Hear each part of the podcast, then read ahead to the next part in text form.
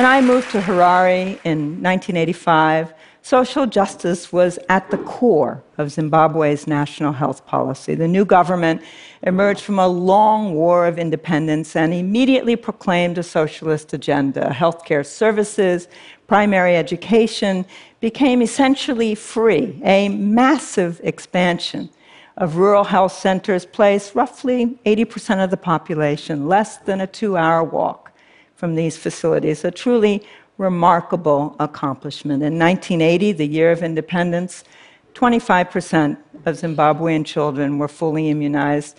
By 1990, a mere decade later, this proportion stood at 80%. I felt tremendously privileged to be part of this transformation, a revolution. The excitement, the camaraderie was palpable. Working side by side with brilliant Zimbabweans, scientists, doctors, activists, I felt connected not only to an African independence movement, but to a global progressive public health movement. But there were daunting challenges. Zimbabwe reported its first AIDS case in 1985, the year I arrived. I had taken care of a few patients with AIDS in the early 1980s when I did my medical training at Harlem Hospital, but we had no idea what lay in store for Africa. Infection rates stood at about 2% in my early days there. These would soar to one out of every four adults by the time I left Harare 17 years later. By the mid 1990s, I told hundreds of people in the prime of life that they were HIV positive. I saw colleagues and friends die, my students, hospital patients die.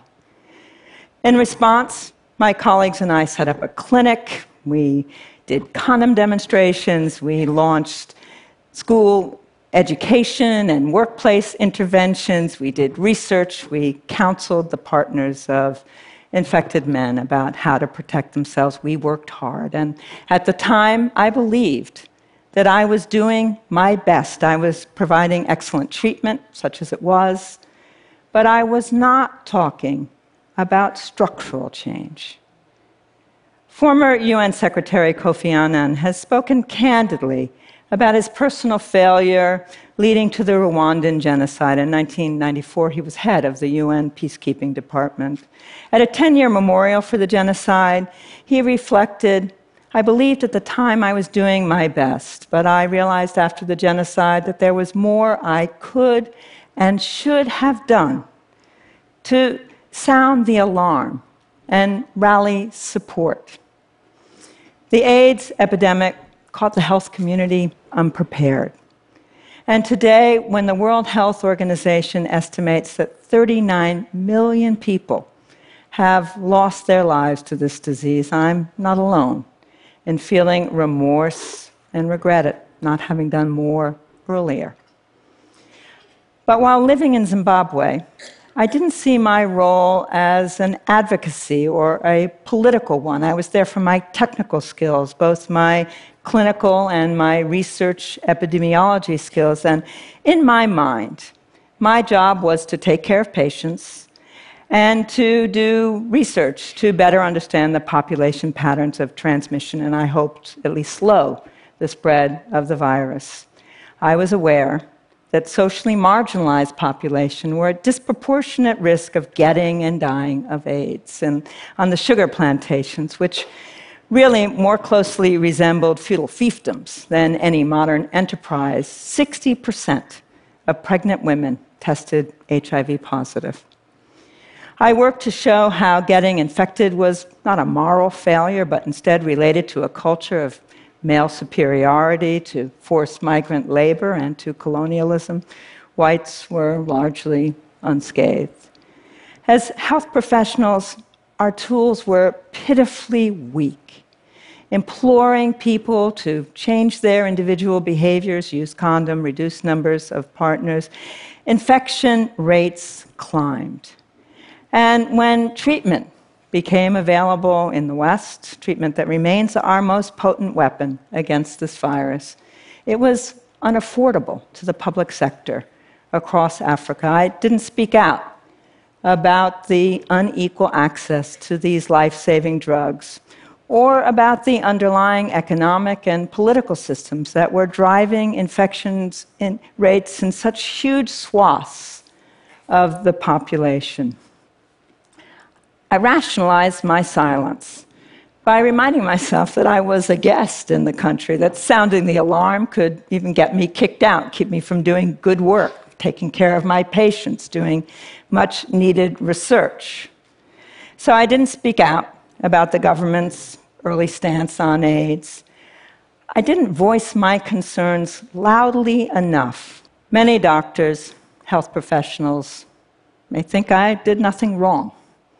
Our pact with our patients, the Hippocratic Oath and its variants, is about the sanctity of the patient doctor relationship. And I did everything I could for each and every patient of mine. But I knew that epidemics emerge along the fissures of our society, reflecting not only biology, but more importantly, patterns of marginalization, exclusion, discrimination related to race, gender, sexuality, class, and more. It was true of AIDS. It was true just recently of Ebola. Medical anthropologists such as Paul Farmer, who worked on AIDS in Haiti, call this structural violence.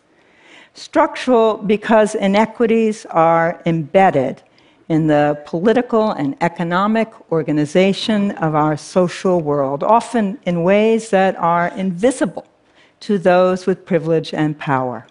And violence because its impact, premature death, suffering, illness, is violent.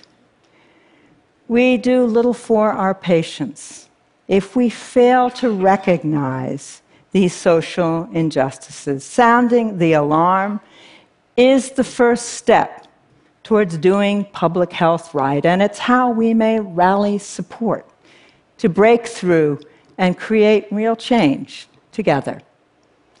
So these days, I'm not staying quiet. I'm speaking up about a lot of things, even when it makes listeners uncomfortable, even when it makes me uncomfortable. And a lot of this is about racial disparities and institutionalized racism, things that we're not supposed to have in this country anymore. Certainly not in the practice of medicine or public health, but we have them. And we pay for them in lives cut short. That's why sounding the alarm about the impact of racism on health in the United States, the ongoing institutional and interpersonal violence that people of color face, compounded by our tragic legacy of 250 years of slavery, 90 years of Jim Crow, and 60 years of imperfect equality. Sounding the alarm about this is central to doing my job right as New York City's health commissioner. In New York City, premature mortality, that's death before the age of 65, is 50% higher for black men than white ones. So, black women in 2012 face more than 10 times the risk of dying related to childbirth as a white woman. And though we've made enormous strides in reducing infant mortality rates, a black baby still faces nearly three times the risk of death in its first year of life as compared to a white baby. New York City is not exceptional. These statistics are paralleled by statistics found across the United States. A recent New York Times analysis reported that there are 1.5 million missing black men across the country. They noted that more than one out of every six black men who today should be between the ages of 25 and 54 years have disappeared from daily life, lost either to prison or premature death. There's great injustice in the daily and disproportionate violence faced by young black men, the focus of recent protests under the banner hashtag Black Lives Matter. But we have to remember that enduring and disparate rates in the occurrence and outcome of common medical conditions, heart disease, cancer, diabetes, HIV, diseases that may kill slowly and quietly and take even more black lives prematurely. As the hashtag Black Lives Matter movement unfolded, I felt frustrated and angry that the medical community has been reluctant to even use the word racism in our research and our work. You've probably felt something every time I've said it. Our medical students held die ins in their white coats, but the medical community has largely stood by passively as ongoing discrimination continues to affect the disease profile and mortality. And I worry that the trend towards personalized and precision medicine, looking for biological or genetic targets to better tailor treatment, may inadvertently cause us to lose sight of the big picture, that it is the daily context where a person lives, grows, works, loves, that most importantly determines population health, and for too many of us, poor health. As health professionals in our daily work, whether in the clinic or doing research, we are witness to great injustice. The homeless person who's unable to follow medical advice because he has more pressing priorities. The transgender youth who is contemplating suicide because our society is just so harsh. The single mother who's been made to feel that she's responsible for the poor health of her child. Our role as health professionals is not just to treat our patients, but to sound the alarm and advocate for change. Rightfully or not, our societal position gives our voices great credibility, and we shouldn't waste that. I regret not speaking up in Zimbabwe, and I've promised myself that as New York City's health commissioner, I will use every opportunity I have to sound the alarm and rally support for health equity. I will speak out against racism, and I hope you will join me and I'll join you when you speak out against sexism or any other form of inequality. It's time for us to rise up and collectively speak up about structural inequality. We don't have to have all the answers to call for change. We just need courage. The health of our patients, the health of us all, depends on it.